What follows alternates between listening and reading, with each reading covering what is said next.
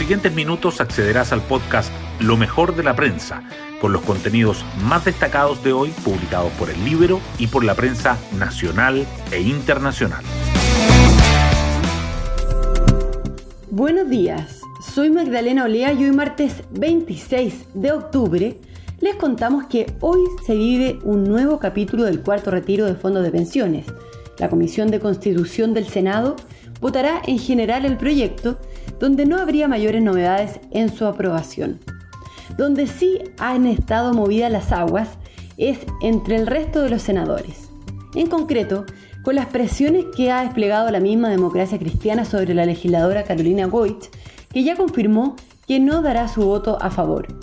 La situación complica a la candidata Yana Proboste, que se juega su liderazgo. Y en Chile Vamos aumenta las advertencias al abanderado Sebastián Sichel para que no apunte sus dardos hacia José Antonio Cast. Y si el ambiente político está movido, también lo está el tema sanitario. Toda la región metropolitana retrocede a preparación por el aumento de casos de COVID-19. Las portadas del día. El cuarto retiro de ahorros previsionales se apodera de las primeras planas. La tercera titula que los senadores debaten postergar la votación del proyecto para después de las elecciones y el diario financiero informa que se complica el panorama para la iniciativa en el Senado y la presión se traslada a la comisión mixta. El Mercurio, en tanto, dice que la comisión aprobaría el proyecto por un estrecho margen mientras aumenta la presión sobre los senadores. La pandemia de COVID-19 también sobresale. El Mercurio informa que Salud estudia aplicar una vacuna de refuerzo anual para combatir los rebrotes de COVID-19, mientras que la tercera subraya que toda la región metropolitana retrocede a fase 3 frente a la veloz alza de los contagios. El Libero resalta la entrevista a María José Hoffman. Si el próximo Congreso es igual en representación a la Convención, se acabó Chile como lo conocemos, dice. La carrera presidencial también sigue presente. El Mercurio señala que Boric y el Partido Comunista critican la idea de la comisión por prisiones preventivas lanzadas por Proboste. Y la tercera remarca la entrevista a Sebastián Sichel. La campaña se va a definir en los últimos metros, sostiene. Además, el Mercurio destaca que queman una faena forestal en la Araucanía y la víspera de que el gobierno extienda el estado de excepción. Y la tercera resalta que descubren que el color del suelo del desierto de Atacama indica su potencial solar temas del Libero.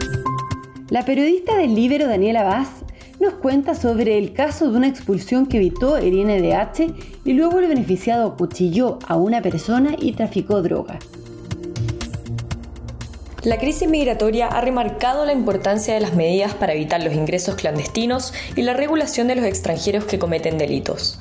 Los temas fueron consultados al ministro del Interior, quien durante su interpelación en la Cámara de Diputados aseguró que no dejarán de expulsar migrantes irregulares. Durante este año, más de 700 extranjeros han sido expulsados, pero también distintas organizaciones como el INDH y el Servicio Jesuita Migrante han presentado 87 recursos de amparo para frenar sus salidas. 61 de ellos ingresó de manera clandestina y otros 7 están investigados por tráfico de drogas. También hay extranjeros que cometieron abuso sexual, hurto, amenazas, robo y trata de personas, a los cuales se les ha beneficiado con un recurso de amparo. Pueden encontrar esta nota en www.ellibero.cl. Hoy destacamos de la prensa. Se complica el panorama para el cuarto retiro de ahorros provisionales y crece la presión sobre los senadores. La Comisión de Constitución adelantó para hoy la votación en general, donde todo indica que se aprobará, pero la decisión relevante será en sala. Desde el Ejecutivo intentan alinear al oficialismo para que rechace el proyecto mientras que los diputados opositores tratan de convencer a los senadores para que lo aprueben. En tanto, la bolsa y el peso suben ante la expectativa de que la moción sea rechazada.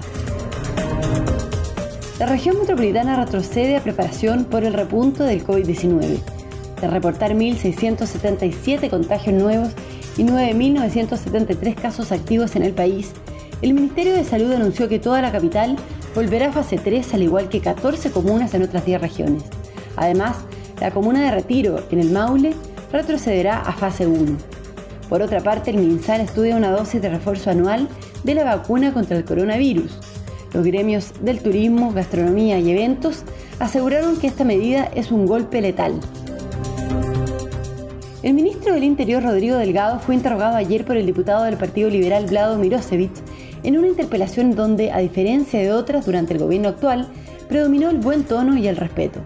Delgado fijó a la dictadura de Maduro entre las causas de la crisis migratoria y anunció el envío de una mayor dotación a la comisaría de Chacayuta para el resguardo fronterizo.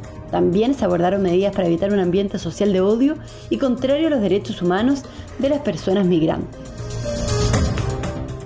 La campaña se va a definir en estos últimos metros, dijo el candidato presidencial de Chile Podemos Más, Sebastián Sichel, quien fue el segundo invitado al ciclo de entrevistas de Estación Moneda, realizado por la tercera y Radio Duna. Dijo que el actual escenario de polarización favorece a Gabriel Boric y a José Antonio Cast. Puede que Chile quiera polarización y es legítimo, pero va a ser un país ingobernable. Si tomamos la ruta de las esquinas, no se logra construir solución a nuestro país, afirmó. Otras noticias. Quemaron un campamento forestal en Carahue a horas de que el gobierno dictara la prórroga del estado de excepción. Nueve inmuebles para descanso de operarios, cinco camiones y dos camionetas fueron destruidos por 30 encapuchados armados. Otros dos autos fueron robados y un tercero recibió impacto de bala. Hoy el Ejecutivo presentará balance de la medida y anunciará la prórroga. Las tasas de créditos hipotecarios suben por séptimo mes seguido y llegan a máximos de tres años y medio. El interés promedio de los créditos destinados al financiamiento de la vivienda se instaló en 3,47%, su nivel más alto desde marzo de 2018. Los expertos advierten que seguirán aumentando en un escenario de mayores presiones inflacionarias para la economía. Y nos vamos con el postre del día. Metallica vuelve a Chile en 2022 con el primer show en el Estadio Nacional desde el inicio de la pandemia. El cuarteto materializará su postergado debut en el recinto de Ñuñoa en abril. Las entradas previamente adquiridas seguirán siendo válidas. Se exigirá mascarilla y pase de movilidad. Bueno, yo me despido, espero que tengan un muy buen día martes y nos volvemos a encontrar mañana en un nuevo podcast, Lo mejor de la prensa.